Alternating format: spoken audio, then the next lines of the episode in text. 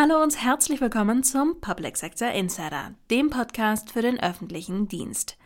Ich bin Tanja Clement und heute beschäftigen wir uns mit Cyberattacken und recherchieren, was wir dabei von Taiwan lernen können. Außerdem sprechen wir mit Dr. Christoph Krupp und Paul Johannes Fietz aus dem Vorstand der Bundesanstalt für Immobilienaufgaben über den Bundesforst.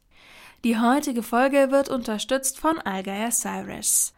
Sind Sie heute in der Lage, einen Angreifer in Ihrem Netzwerk zu erkennen? Cyberkriminelle operieren durchschnittlich 180 Tage unentdeckt in den Systemen. Zeit genug, sich in ihrem System zu bewegen, um sensible und unternehmenskritische Daten abzugreifen, zu manipulieren und schlimmstenfalls die Geschäftsfortführung zu verhindern, zum Beispiel durch Ransomware. Diesem Szenario muss Ihre IT nicht hilflos gegenüberstehen.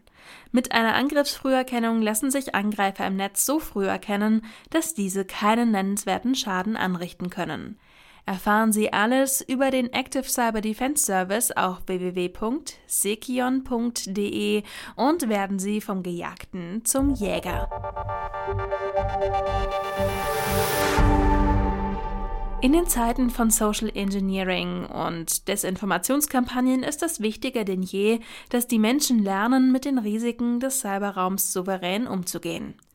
Taiwan hat im Umgang mit diesen Problemen eine klare Linie entwickelt. Mein Kollege Benjamin Hilbricht hat für uns recherchiert. Sprecher ist Sven Rudolph. Taiwan ist ein Ziel hybrider Angriffe. Die taiwanesische Digitalministerin Audrey Tang warnte auf der Public IT Security 2023 vor dem Schaden, den Cyberangriffe und Desinformationen für die Demokratie anrichten. Doch die taiwanesische Zivilgesellschaft halte dagegen. Der Besuch der Vorsitzenden des US-Repräsentantenhauses, Nancy Pelosi, sei der Weckruf gewesen, berichtete Tang. Die Volksrepublik China hatte sich erst mit diplomatischen Mitteln gegen die Visite der US-Politikerin gewehrt. Als Pelosi dennoch kam, nahm die Anzahl der Distributed Denial of Service, kurz DDoS-Attacken, binnen eines Tages um das Dreifache zu. Mehr als wir je zuvor erlebt hatten, sagte Tang. Die Verteidigenden hätten nicht perfekt reagiert, urteilt Tang selbstkritisch. Die psychologischen Effekte seien ganz anders gewesen als in den Übungen. Alle Regeln seien gebrochen worden, die Risiken seien echt gewesen. Die DDoS-Attacken gingen weit über eine bösartige Unterbrechung des Alltagslebens hinaus, erklärte Tang. Ziel sei die Zerstörung der Demokratie. Die Angreifenden haben ihr wahres Gesicht gezeigt. Aber die Digitalministerin ist keine Pessimistin. Im Gegenteil, die Übungen hätten Wirkung gezeigt. Das Verteidigungsteam habe gewusst, was zu tun war. Das Herz der Verteidigung war unsere Zivilgesellschaft, betonte die Taiwanesin. Unsere jungen Leute waren kompetent. Sie machten Frontline-Faktenchecks, um Des- und Falschinformationen zu kontern. Am Tag von Pelosis Besuch und des Angriffs sei sogar der taiwanesische Aktienmarkt in die Höhe geschossen. Dies zeige, dass die Zivilgesellschaft vorbereitet sei. Hier müssten die Entscheidungsbefugten ansetzen. Die Gesellschaft müsse wissen, dass ein DDoS-Angriff nicht dasselbe sei wie eine Systemkompromittierung. Bei dem ersten funktionierten ein paar Webseiten nicht. Bei einer Systemkompromittierung dagegen sind die Daten und Funktionen der Systeme gefährdet. Digitalministerin Tang sagt, für Taiwan hätten sich Übungen, Aufklärung und Erfahrung ausgezahlt. Im Jahr 2022 war der Angriff wegen Pelosis Besuch. In diesem Jahr wurden ca. 150 Sicherheitsvorfälle mit IT-Systemen gemeldet. Im Jahr 2023 waren es bisher rund 40. Übungen stützten die Demokratie. Dies beginne mit Capture the Flag, CFT-Übungen, aber das Wichtigste bleibe der Wille der Menschen. Deswegen sei das Bekenntnis, Desinformation entschlossen entgegenzutreten, kein bloßes Lippenbekenntnis. Es sei lebenswichtig für die Demokratie.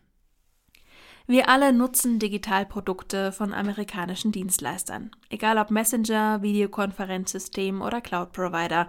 Oft kommt man an den großen Tech-Giganten gar nicht vorbei. Ist ja auch ganz normal. Wir sind immerhin mit ihnen habitualisiert worden. Auch in der öffentlichen Verwaltung werden fleißig Produkte jenseits der Europäischen Union genutzt. Warum damit bald Schluss sein soll, kommentiert mein Kollege Paul Schubert. Es spricht Wiebke Werner. Der Mensch ist ein Gewohnheitstier. In seinem täglichen privaten Umgang nutzt er amerikanische Software, mit der er vertraut ist. Gewohnheit ist in der öffentlichen Verwaltung aber keine Zielmarke, sondern Sicherheit, Vertrauen und Datenschutz. Heimischen, also europäischen Lösungen mangelt es zwar noch an Usability, was zum einen die Nutzung und zum anderen den Umstieg erschwert, doch das spielt im öffentlichen Dienst keine Rolle. Zukünftig sind sie verstärkt zu nutzen. Das offenbart die Diskussion zur Umsetzung anstehender europäischer Gesetzgebung. Dabei gilt, kein Behördenmitarbeiter ist von heute auf morgen gezwungen, neue Software zu nutzen. Die Prozesse müssen eng mit den jeweiligen Softwareentwicklern und der IT-Abteilung abgestimmt werden. Innerhalb Europas zeigt sich Deutschland auch als Vorreiter beim Datenschutz. Dabei muss der Staat zum Vorbild werden. Die Botschaft, die Daten der Bürgerinnen und Bürger sind sicher. Durch den Ukraine-Krieg und die Corona-Krise ist unsere Resilienzfähigkeit in den Vordergrund gerückt. Produktion, Einsatz und Nutzung hiesiger Hard- und Software macht uns unabhängiger von Staaten, die nicht unsere Wertevorstellung teilen. Auch die Diskussion um die 5G-Netze offenbart dies. Das Bundesinnenministerium möchte zum Beispiel keine chinesische Technologie von Huawei verbaut sehen, weil davon eine strukturelle Gefahr ausgehe, sagte der Abteilungsleiter Cyber- und Informationssicherheit im BMI Andreas Köhnen. Bei NIS 2 könnte es ebenso amerikanischen Softwareanbietern an den Kragen gehen. Aktuell wird diskutiert, ob Organisationen, die zukünftig durch die NIS 2 reguliert werden, überhaupt außereuropäische Cloud-Software nutzen dürfen, heißt es aus Fachkreisen. Nicht zuletzt profitiert die digitale Souveränität. Eine Aufwärtsspirale folgt. Der Wirtschaftsstandort Deutschland und Europa wird gestärkt. Längerfristig entstehen auch bessere Produkte. Heimische Unternehmen wären dadurch in einer Pole Position und verstärkt motiviert, sich gegen Mitbewerbende durchzusetzen.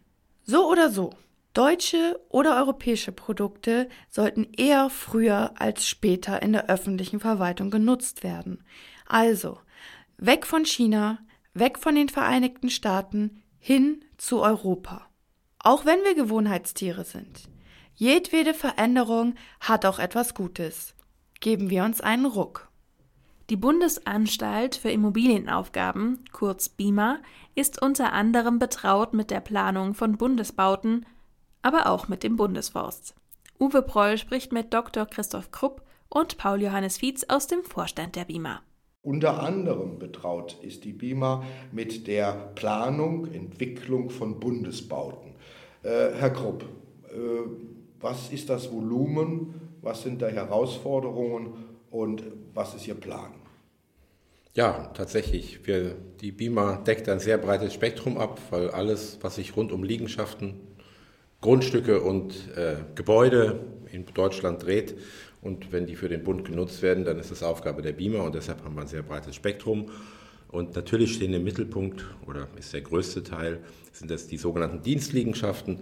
Das heißt, äh, jedes Gebäude, in dem in Deutschland ein Bundesadler dranhängt, steht im Verdacht, im Eigentum der BIMA zu sein.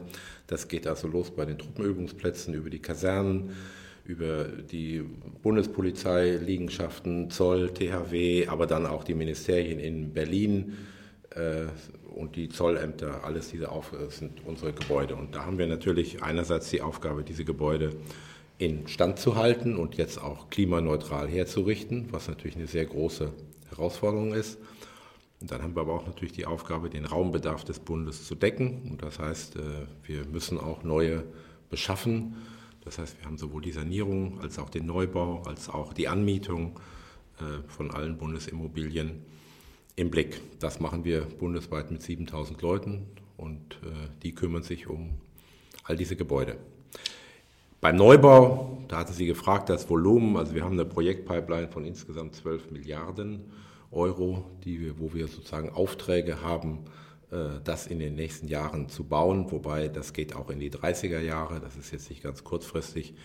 Im Moment bauen wir ungefähr für 400 bis 500 Millionen pro Jahr im Bereich der Dienstliegenschaften, müssen das aber steigern aufgrund von Aufträgen, äh, die wir haben, so auf 800 bis eine Milliarde, 800 äh, Millionen bis eine Milliarde als Bauvolumen pro Jahr. Das machen wir nicht alleine, sondern da ist natürlich unser ganz wichtigster Partner an der Seite ist das Bundesamt für Bauwesen und Raumordnung, das BBR, hat auch einen Sitz in Berlin und in Bonn.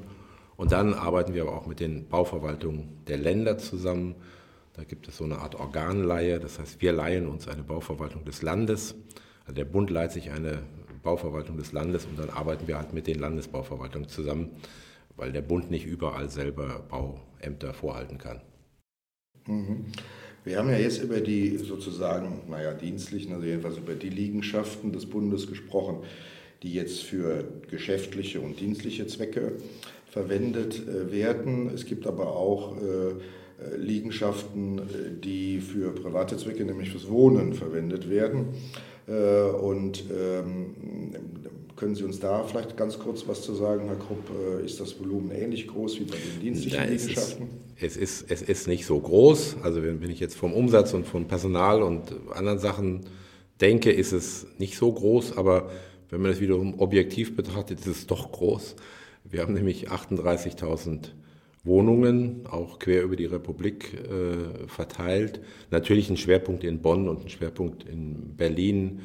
Äh, das sind äh, Bundeswohnungen, die ähm, der Bund vorhält für seine Beschäftigten. Da gibt es eine einfache Regelung. Wenn eine Wohnung frei ist, dann wird sie als erstes den Beschäftigten des Bundes angeboten. Und äh, wenn nach drei Wochen kein Bundesbediensteter da einzieht, was in Berlin nicht der Fall ist, dann steht sie auch dem allgemeinen Wohnungsmarkt zur Verfügung. Da ist aber weniger daran gedacht, dass das jetzt für die Ministerialdirigenten die Wohnungen sind, sondern da haben wir auch äh, sozusagen eine Sozialstaffelung drin, dass sie natürlich am ehesten dann, also nicht für den Ministerialdirigenten, sondern eher für die Sekretärin des Ministerialdirigenten äh, gedacht ist, also eher für die unteren Gehaltsgruppen. Da gibt es eine Sozialauswahl bei der Vergabe der Wohnungen und das macht bei uns die Sparte Wohnen. Jetzt gibt es aber noch eine Besonderheit bei der BIMA, die jetzt äh, mit Gebäuden eigentlich nichts zu tun hat, aber mit Wald. Und äh, Herr Fietz, Sie sind äh, für den Bundesforst zuständig. Sagen Sie uns doch mal gerade, wie groß ist der denn, Ihr Bestand, und wie viele Leute arbeiten da? Ja, der Bundesforst ist in der Tat so ein Unikat in der, in der BIMA, alleine schon äh, durch die Uniformen erkenntlich. Äh, und äh, wir sind 1250 Mitarbeitende dort, Försterinnen, Förster. Äh, die teilen sich auch auf 17 Bundesforstbetriebe und äh, die wiederum unterteilen sich in 260 Forstreviere. Und ähm, das Ganze, äh, also betreuen, tut der Bundesforst 575.000 Hektar Wald- und Offenlandflächen. Also der Bund ist, der, ist, ist ein, nicht der größte Waldbesitzer generell, aber äh, er hat drei Prozent des deutschen Waldes unter seiner Obhut sozusagen. Eine Hälfte wird von äh, Privaten gehalten und die andere Hälfte von Kommunen und, und Kirchen, also öffentlichen Trägern. Und äh, das, was den Bundesforst eben ausmacht, das ist, äh, dass er vor allen Dingen auch für die Truppenübungsplätze äh, zuständig ist. Und die Truppenübungsplätze, die sind natürlich enorm wichtig, gerade jetzt, ich hatte es eben schon angedeutet, werden sie noch äh, wichtiger werden. Und da dient der Wald einfach als Kulisse, wie eine, wie eine Theaterkulisse. Also äh, es geht um Sichtschutz, es geht um Schallschutz, aber es geht auch um Integration in den Übungsbetrieb. Und das Schöne an diesen Truppenübungsplätzen ist eben, dass sich äh, auf die Dauer äh, dort äh, sehr interessante Biotope ansiedeln. Also Biodiversität ist da wirklich nicht nur ein Wort, sondern das ist gelebte Praxis. Das liegt daran, weil durch den Übungsbetrieb bestimmte äh, Dinge immer wieder buchstäblich sich einfahren. Zum Beispiel, wenn der Panzer immer wieder dieselbe Strecke fährt, äh, dann wird der Boden da so verdichtet, dass beim nächsten Regenfall sich Tümpel bilden und da siedeln sich dann gewisse Arten an, wie zum Beispiel die Gelbbauchunke äh, und so hat man auch gesehen, äh, wie einträchtig dann also tatsächlich Militärs und Umweltschützer äh, oder Naturschützer nebeneinander sitzen. Also was früher gar nicht ging. Und insofern ist das in der Tat eine, ein Themenbereich, der ein bisschen untypisch ist mit Blick auf die BIMA, der aber andererseits uns auch, glaube ich, sehr gut tut und äh, man kann auch, glaube ich, ganz offen sagen, auch imagemäßig ganz gut tut, weil äh, der Bundesförster hat einen guten Ruf in der Bevölkerung. Äh, es wird auch normale Waldwirtschaft und äh, Wildpflege betrieben. Selbstverständlich. Also der Förster ist natürlich auch Jäger und Baumfäller. Das Problem ist in der Tat einerseits die Dürreperiode. Jetzt ist es im Moment äh, sehr feucht. Aber die letzten drei Jahre waren extrem trocken, auch der Frühsommer war extrem trocken und das führt eben zu, zu bestimmten Kalamitäten. Also äh, bestimmte Schädlinge verbreiten sich rasant, der Borkenkäfer zum Beispiel.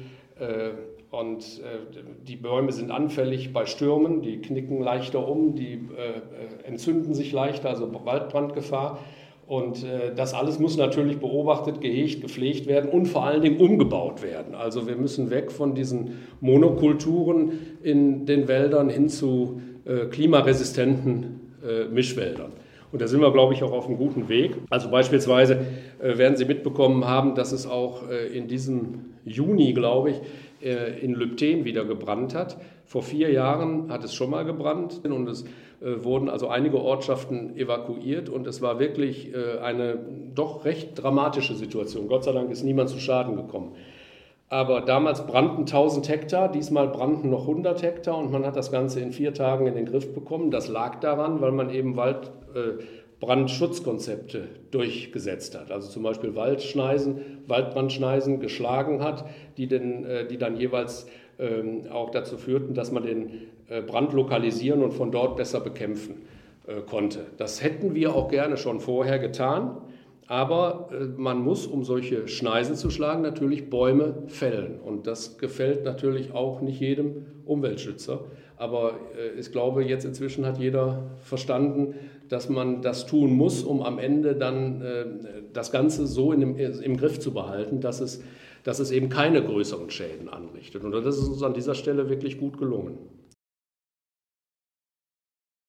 Also äh, ganz herzlichen Dank, äh, äh, Herr Fietz und Herr Krupp, für das interessante Gespräch. Das hat uns viele Einblicke in eine interessante Organisation mit einem weiten Aufgabenspektrum gegeben. Und also, meine Herren, ganz herzlichen Dank für das Gespräch. Gerne. Das war's für heute. Mehr aus dem Public Sector gibt es nächsten Dienstag wieder. Schön, dass Sie heute dabei waren. Machen Sie es gut und bis zum nächsten Mal.